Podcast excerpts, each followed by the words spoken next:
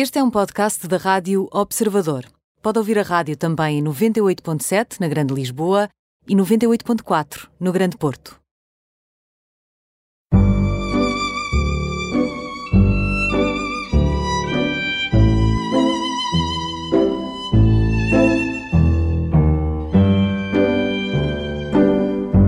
Bem-vindos ao Imperdíveis, hoje com Marcos Barbosa, 47 anos, pai de três filhos, ator e encenador, professor às vezes, como ele costuma dizer.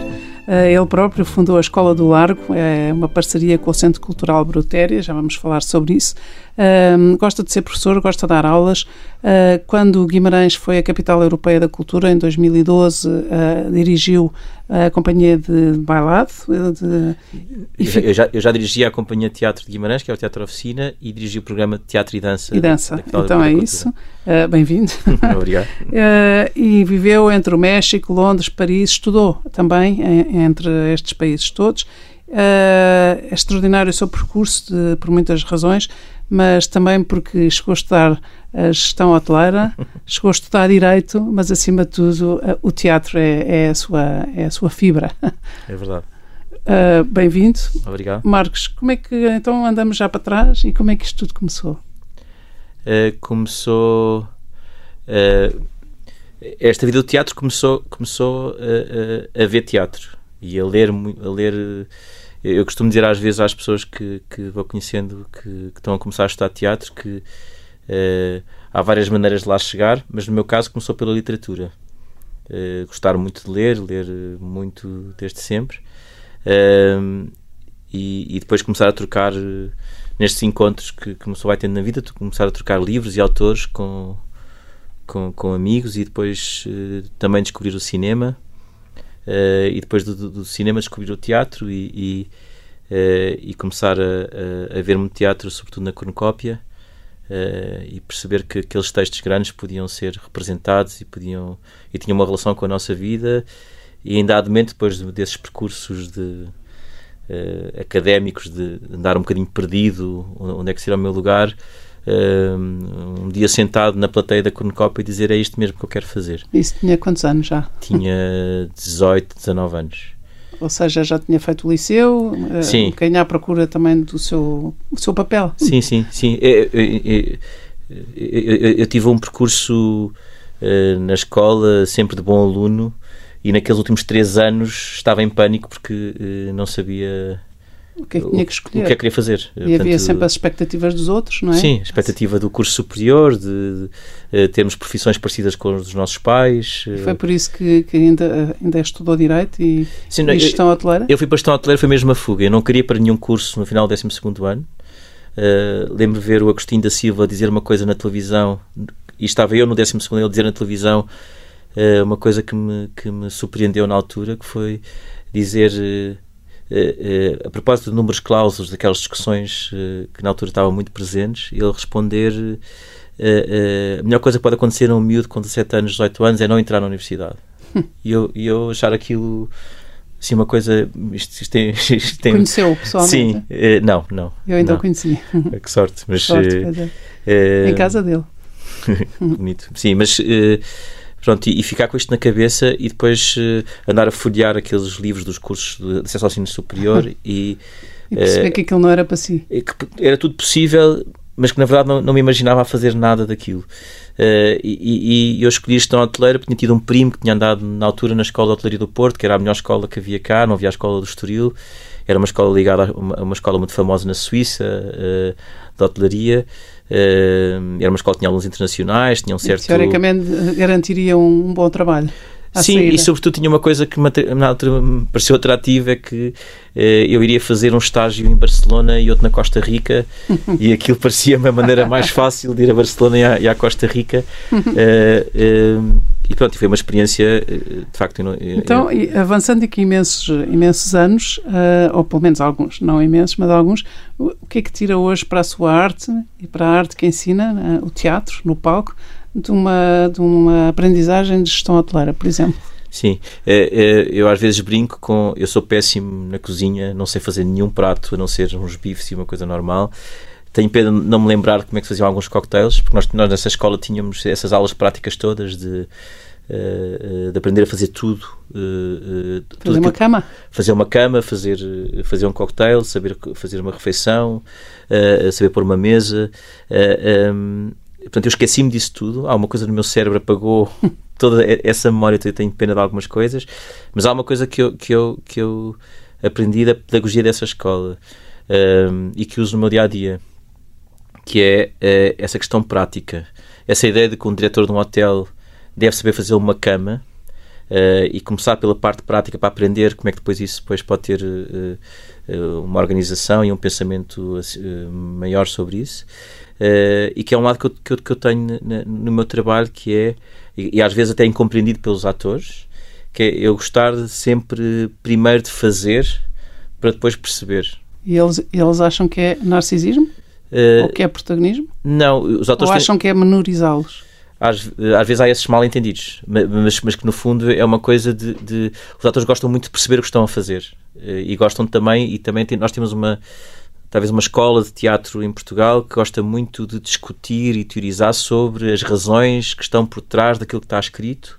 Uh, e eu venho, pronto, de uma linha que não é só por causa da, escola de gestão hoteleira. Eu também tive, por exemplo, uma, uma escola Sim. que marcou muito em Paris. Que, Exatamente, eu já ia chegar a, a, Londres e a Paris, sim. onde realmente aí aprendeu a sua arte. Sim, sim. Uh, Londres foi importante porque foi aprender técnicas de representação. Uh, também foi, uh, eu senti-me sempre em Londres dentro de um colete de forças. Mas era uma das melhores escolas de teatro. Era uma escola ótima, que chamava-se Mount View Theatre School, era uma, uma escola que eu aprendi muito nessa escola. mas os ingleses têm tem uma coisa muito boa que é cada escola sabe o aluno que está a formar. Portanto, há, há uma ideia e, e, muda de escola para escola. Portanto, há um conceito muito claro de, de que, que, tipo de ator queremos que saia, eh, de ator ou de cenógrafo ou de, de artista, queremos que saia desta escola. Para mim, isso era muito um colete de forças. Eu senti-me um bocadinho até às vezes confuso porque porque é que eu não porque é que eu não não, não porque é que não podia ser eu? Eu porque porque é que eu não Sim, posso ser eu? e, também porque é que eu tenho tanta dificuldade em estar neste colete de forças onde outros estão tão confortáveis. Portanto para mim e, e, e porquê? Chegou a alguma conclusão? Uh, sim eu, eu, eu cheguei uh, uh, porque eu, eu acho que que sou mais encenador do que ator gosto mais de, de, de, estar do outro lado, tenho um prazer imenso nisso, embora também tenha redescoberto nos últimos nestes últimos três anos um prazer em estar em palco que não tinha e que tinha até achava que, que, que, que não reencontraria, mas voltei assim 20 anos atrás e voltei a esse tempo de ter um prazer enorme a estar a fazer coisas em palco. Uh, uh, mas, uh, mas ia dizer que nessa escola aprendeu qualquer coisa? Aprendi, aprendia muito, muito a parte técnica, de, de, de, da compreensão do que é a técnica de, eh, para te interpretar e para estar em palco, mas depois em, em, em Paris uh, uh, encontrei-me com um grande mestre que foi o professor Jacques Lecoq, que é uma figura ímpar na pedagogia do teatro e também é uma pessoa que eu gostava em dado momento de fazer cá em Portugal qualquer coisa sobre esse professor, porque também há uma espécie de mal-entendidos sobre quem é essa figura. Uh, e que no, e essa escola era uma escola onde o corpo era a chave de tudo tudo. Ou seja? Uh, uh, criava-se a partir do corpo, a partir de uma ideia de observação do mundo, que depois era esse olhar sobre o mundo era representado pelo corpo, uma coisa chamada mímica, que não é a mímica do Marcel Marceau, é outra coisa, é o corpo a representar a realidade daquilo que, que vamos vendo. Uh, e portanto era uma escola muito prática, não, não havia uma cadeira para se sentar nessa escola. Uh, portanto, os alunos estavam sempre em pé uh, e passavam, fazíamos desde a acrobacia até o uso de várias técnicas. Algumas... Isso faz com que continue ligado ao Chapitou também, não é? Essa, essa ligação é recente. Mas vem daí também dessa aprendizagem?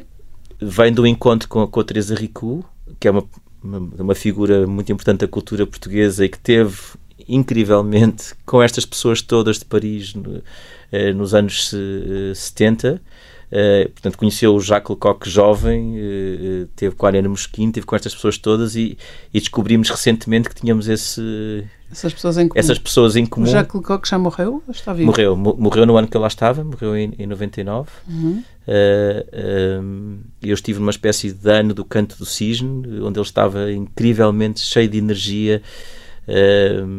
e foi um ano muito marcante para essa geração de todas, de nós todos que lá estávamos. Porquê que, porquê que quando diz que ele era ímpar, ou quando se diz que alguém é ímpar, sabemos que é one of a kind, é uma pessoa uhum. de facto muito original, mas qual era a originalidade dele? Qual era a marca dele? O que é que fazia dele ímpar? Ele era, ele era, eh, ele começa como professor de ginástica, portanto era uma pessoa que tinha uma, uma formação do corpo muito, muito clara, uh, e, e, depois uh, encontra com o Streller e com, e com, e com essa geração toda, e ele, ele, ele na, ele já vinha numa linhagem do teatro francês, onde estavam Jolie Barrault e, e, e, antes disso ocupou essas pessoas todas, e, e, ele, no fundo, pega em todo esse conhecimento que, toda essa geração tinha uh, e cria um método de ensino a partir daquilo. E, portanto, ele, ele uh, é uma pessoa que abandona completamente uh, a performance, o espetáculo, para se dedicar ao ensino, sendo que ele teria sido talvez o melhor dos atores, o melhor dos ensinadores, o, mas, mas ele abdica disso tudo para se dedicar a ensinar. Ele, ele ensina uh, gerações e gerações de, uh, de, pessoas ligadas ao, não só ao teatro, porque o método que ele ensina também não é um método de, eh, de interpretação, representação ou de criação teatral, é muito mais do que isso. É, é, é, um, é uma maneira também de, de, olhar para o mundo. Uh, uhum. é, uma, é, uma, coisa muito profunda, muito bonita e muito bem estruturada, onde de repente nessa escola aprendemos coisas uh, tão simples como, por exemplo, uh, se alguém está numa posição inclinada, numa diagonal, olhar de baixo para cima, uh, está sempre numa relação com o que é metafísico. e olhando para isso, quem observa tem sempre esse, esse pensamento. Portanto, é uma coisa ancestral de, de, de símbolo, de linguagem. Uhum, uhum. Engraçado. É outra forma de expressão e outra forma de interpretação também, do Sim. outro e da realidade. Engraçado. Como é, que, como é que aplica ou como é que transpõe esse método ou aquilo que também, no fundo, adaptou ao seu método? O que é que transpõe e como é que transpõe para os seus alunos? Sim.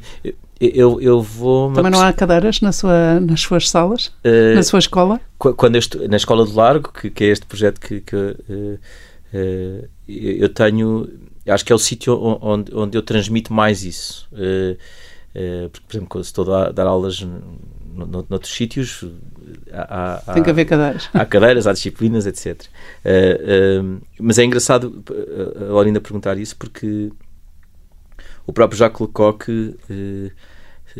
também nos dizia coisas sobre, sobre a maneira como nós usaríamos no futuro aquilo que, que estávamos a aprender.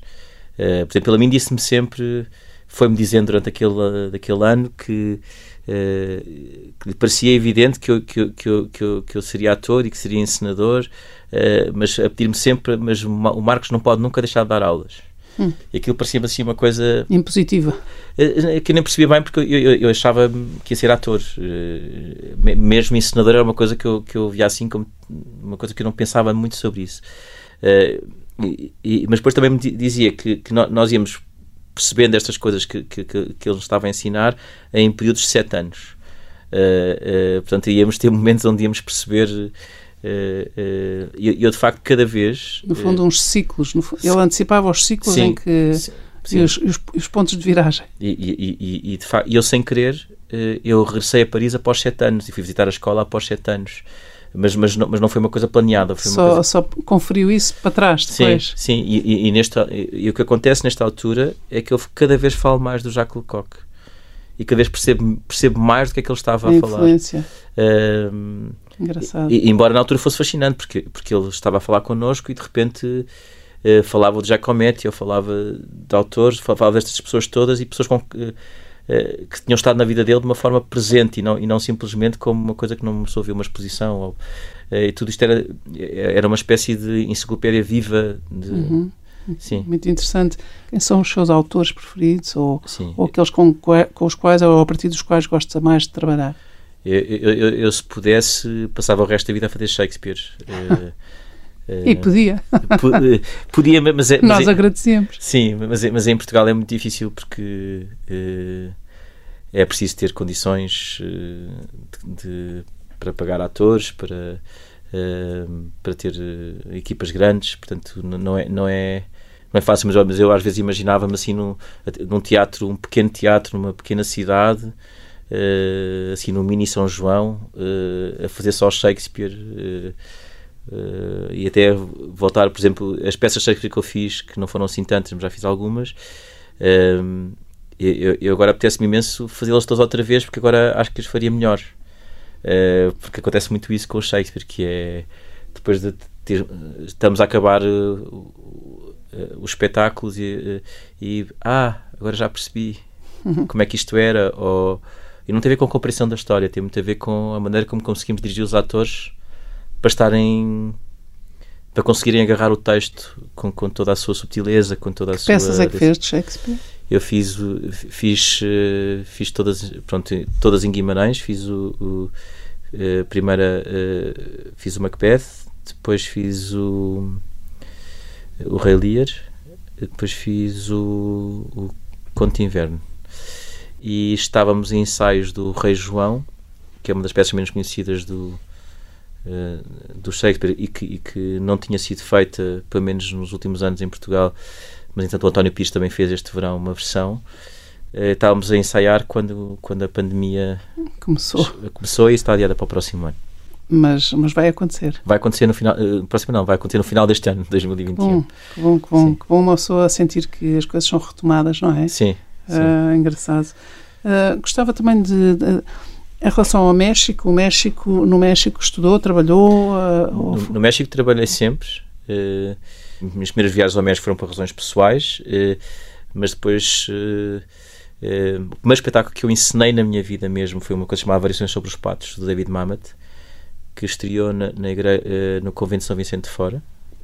Uh, numa sala lá em cima que também se entrava pela sala mortuária, portanto eu tenho uma atração por salas mortuárias de igrejas. é, sim, exatamente. A Escola do Largo. A Escola do Largo também, ser... também é uma antiga. Uma sala... antiga uh, casa mortuária. Sim, na, na, na Igreja da Encarnação. Uh, mas na altura havia um, o Padre Duarte, que era o padre que estava na, na Encarnação. Na, na, na, Igreja São Vicente ah, uh, cedeu-nos essa sala para, para fazermos o espetáculo e esse espetáculo depois foi um festival no México. Hum e, e, e, foi, um, foi um enorme sucesso e eu a partir daí comecei a ser convidado para ir muitas vezes ao México. Uh, portanto, eu acabei por, eh, por viver, por uh, dar aulas na, na Universidade de, uh, no México, quer em Monterrey no Norte, quer na Cidade do México. E, e, sim, e a Cidade do México é provavelmente a cidade onde eu mais gostei de viver na minha vida. Uhum. Assim, um tempo incrível. Tem algum filho mexicano? eu tenho. todos os meus filhos são mexicanos. Uhum. Uh, mas também são portugueses. Têm... Pois, eu perguntava só para saber se algum tinha nascido lá, mas eh, pelos vistos Sim, nasceram há... os três lá. Não, não, dois nasceram lá e, e, uma nasceu cá. Ah, Sim. Muito interessante. E o David Mamet, o Things Change, não é? Sim. Podemos voltar ao Mamet porque realmente a vida tudo muda. É verdade. E agora muito mais. Um, antes de fazermos um, um, intervalo, gostava só de, de, lhe perguntar: algum dos seus filhos segue os seus passos? Uh, por, por, enquanto, não. Uh, a minha filha mais nova, que se chama Guadalupe, eh, dança e tem aulas de dança muitas vezes, mas eh, para a minha alegria eh, agora anda com um discurso de querer ser advogada, portanto... Para a alegria. Sim, sim, eu acho que... Se calhar a alegria que os seus pais tiveram quando lhes disse que ia estudar Direito. claro. Não, mas é, tudo é possível, portanto... Mas os seus pais têm alguma coisa a ver com Direito? Não, meu pai é economista e minha mãe é professora. Ah, muito Sim. bem. Aqui há bocado dizia temos a tendência de, para seguir as pisadas dos pais e achei que algum deles podia estar em direito. Não, temos, temos essa, essa uh, tentação e esse desafio e essa, essa vontade de agradar também ou de Uhum. Então quer dizer que a sua filha Guadalupe agrada-lhe particularmente que ela não vá para teatro e que vá para direito? Não, é só que seja livre de escolher o que quiser e fazer o que lhe apetecer eh, ah, e okay. ser feliz. É mais lê, isso. Lê, lê essa opção dela como liberdade de não ter que claro. seguir os meus Eu sempre passos. disse que, que, que, os meus filhos iam ser todos contabilistas, um bocadinho a brincar com, com, com a minha pessoa, vida. E com, sim. e com o Fernando Pessoa. Muito bem. então fazemos aqui uma pausa e voltamos já. Marcos Barbosa, ator, encenador. Uh, Gostava de saber uh, como é que surgiu esta parceria uh, que gerou uma escola de teatro, a Escola do Largo, uma parceria entre o Centro Cultural da Brutéria, um centro cultural dos, dos jesuítas, e uma, a possibilidade de se criar uma escola de teatro para pessoas ditas normais. Hoje em dia estas palavras são muito traiçoeiras, mas quando eu digo ditas normais, são pessoas que não, não têm a ambição de ser atores nem atrizes, são pessoas que querem simplesmente uh, aprender uhum. a fazer teatro e, e, que lhes dá prazer uh, esta, a poder ir a esta escola. Sim, é, é uma relação com muitos anos, porque sou ex-aluno do, dos jesuítas. Nas Caldinhas. Das Caldinhas, uhum. e, e, também, em dado momento, eu era. Eu fui o pior presidente dos antigos alunos do Colégio das Caldinhas, e numa reunião com, com, o provincial da altura, que era o José Frazão, eh, como não havia muito a falar sobre eh, a, a, minha presidência, porque não era um assunto agradável, falámos sobre outras coisas e, e, e começámos a falar sobre questões que para mim eram importantes. Na altura ainda estava em Guimarães eh, eu tinha acabado de fazer o, eh, o, o Messias do Handel eh, no Centro Cultural Vila Flor, em Guimarães, e tinha sido uma coisa feita numa quinta-feira antes, antes da Páscoa. e, foi um dia em que eu, eu, senti mesmo naquela pequena encenação com a Orquestra de Guimarães e com um coro ótimo, com cantos solistas muito bons. Uh, uh, Isto ainda ainda, ainda, ainda, em Guimarães depois da capital depois, europeia da cultura em 2014, 2015 por ali dois ou três anos depois sim eu senti que que, que aquilo era uh, um momento muito especial porque artisticamente era válido, mas o significado daquela data uh, e, e, e, do ritual que, uh, que se estava a viver ali colocava a coisa noutro nível.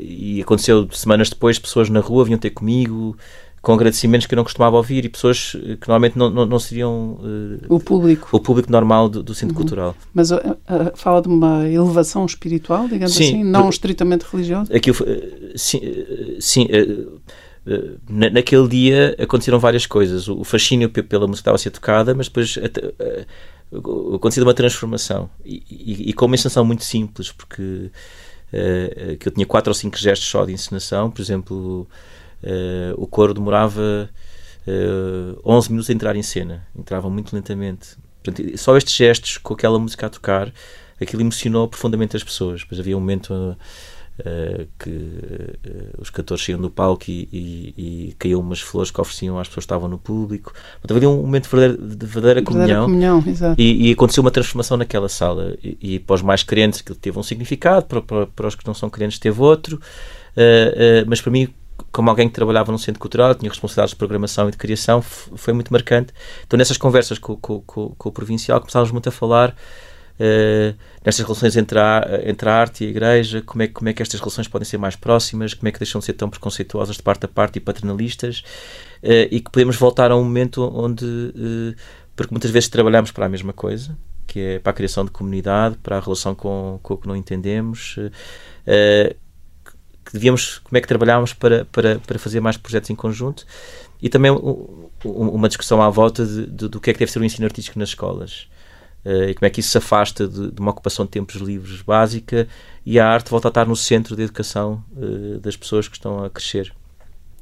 Pronto, então esta conversa foi sendo ouvida algumas vezes e em dado momento surgiu a ideia de uh, porque é que não criávamos então um pequeno projeto experimental onde pudéssemos estas relações da arte e da igreja em relação, uh, uma discussão sobre o mundo, uh, uh, sobre, sobre, as questões políticas mais preocupantes. Sobre a migração, sobre, as migrações. a Escola do Largo tem esta relação com a Brutéria e eu também tive um bocadinho nas conversas Uh, uh, do, começo da Brutéria, uh, sobretudo com, com, com, o Francisco Mota, que, que dirige a, a, Brutéria.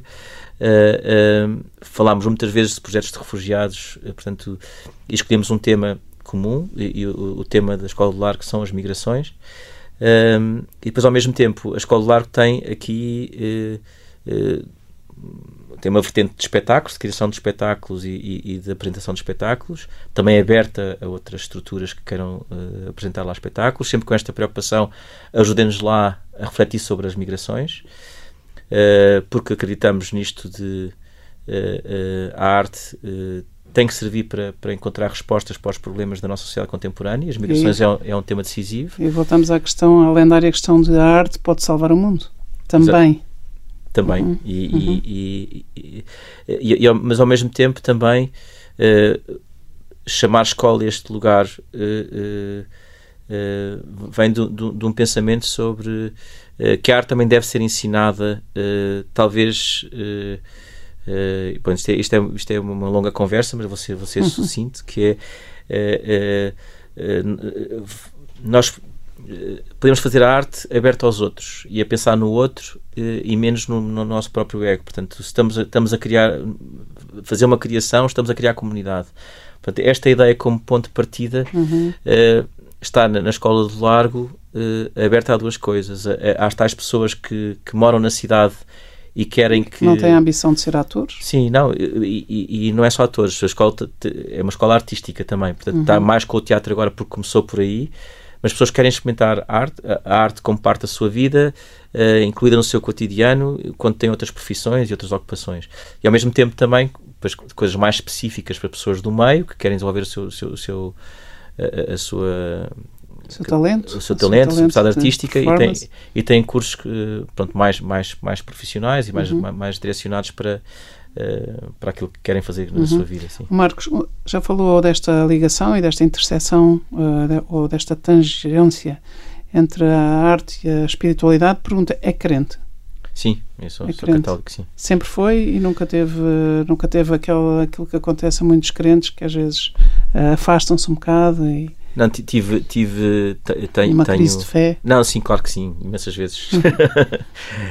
eu, tenho, eu tenho, às vezes, quando eu estou no meio, no meio artístico, não é um meio propriamente onde. Uh, não sei. Há, Sim, não é um meio crente. Não é um meio definição. muito crente. Eu às vezes falo que eu tive a sorte de ter uma. uma uh, e agradeço imenso aos jesuítas isso, uma, um, uma formação. Uma formação e um crescimento com, com, com, com, com aquilo que eu considero talvez a, a, a um, o lado mais uh, interessante uh, em termos de pensamento na, da Igreja Católica. Portanto, essa abertura às artes também, não é? sim, é? Essa ligação ao mundo concreto, real. Claro, eu, eu lembro-me de, de, ter 14, 15 anos e ter aulas com, com, com, com, o Carlos Carneiro, com o Padre Carlos Carneiro, que é um jesuíta.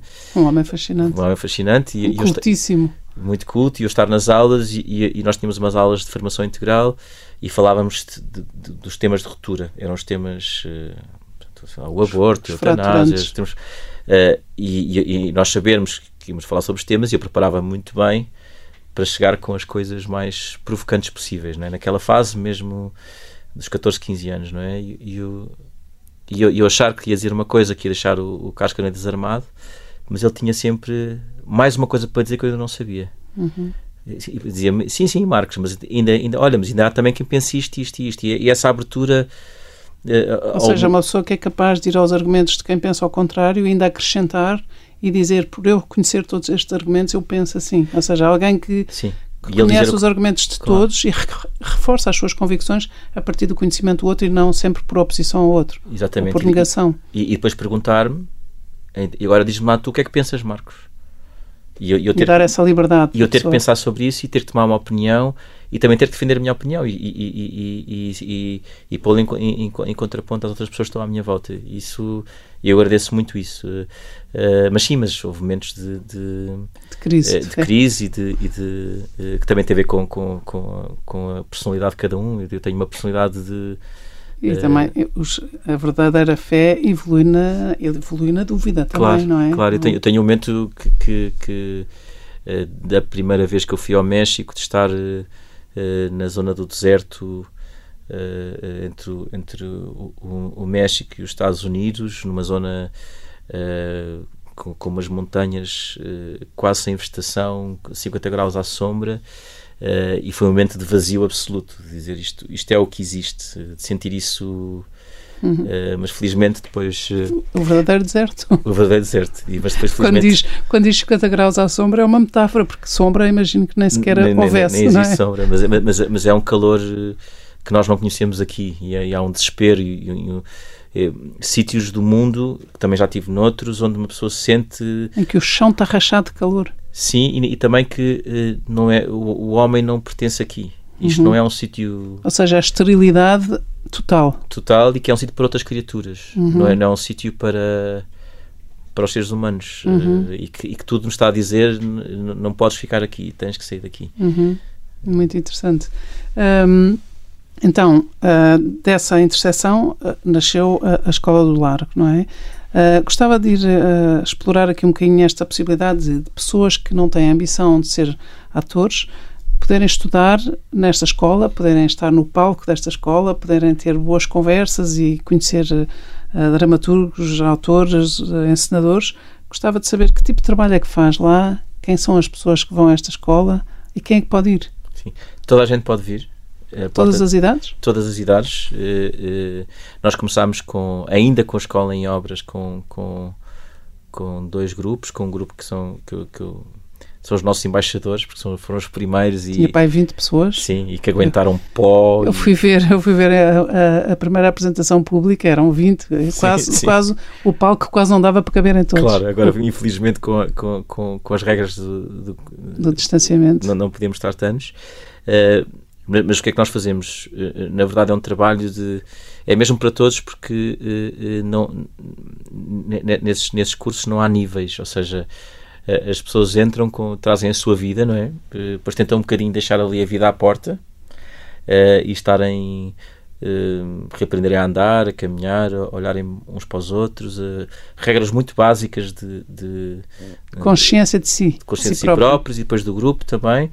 E depois começamos, uh, começamos a, a, pegar também no texto e, e, e também a trazer a, a, pessoa que ficou à porta pode começar a já estar ali também cada vez mais presente uh, e, e, colocar colocar-nos à vontade com o, no, com o, corpo e também com a palavra que são coisas que, que, que nós coisas que, já, que, nós sabemos quando, quando somos crianças e depois desaprendemos Porquê? Porque há uma Agora temos as máscaras, não é? Estas máscaras sanitárias, mas há as outras, as outras máscaras. Usamos umas máscaras, umas proteções, uns, uns disfarces. Estas coisas de, de, de, a maneira como nos sentamos, o que é que podemos mexer, o que é que não podemos mexer, o significado que tem socialmente uh, uh, uh, uma pessoa que mexe mais as mãos ou que, ou que mexe a anca, o que é que isso significa e de repente é, as pessoas ficam constrangidas. Ficam constrangidas e, sobretudo, e, quem quer, é? sim. sim. e querem pertencer, há um sentido de pertença, há uma influência dos pares, não é? Claro. Esta chamada peer pressure claro. é tramada porque faz com que as pessoas nas diversas tribos queiram parecer-se todas umas com as outras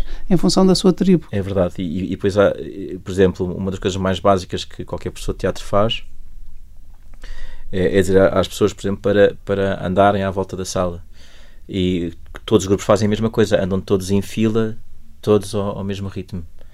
Uh, e, e, não é preciso. Não, e, e, o que nós temos que fazer ali é, é não, é cada um no seu ritmo e não é, e não é à roda, é, é variando.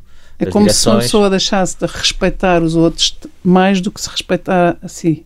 Ou seja, entre aspas, não é? Respeitando os outros, mas não tenho que andar como os outros andam, nem fazer o que os outros fazem, tenho que andar como eu sou e ser quem eu sou. Sim, porque, porque é a procura do eu como indivíduo e, e, tendo essa liberdade depois com o corpo, o que acontece é que depois de facto cria-se mesmo um grupo.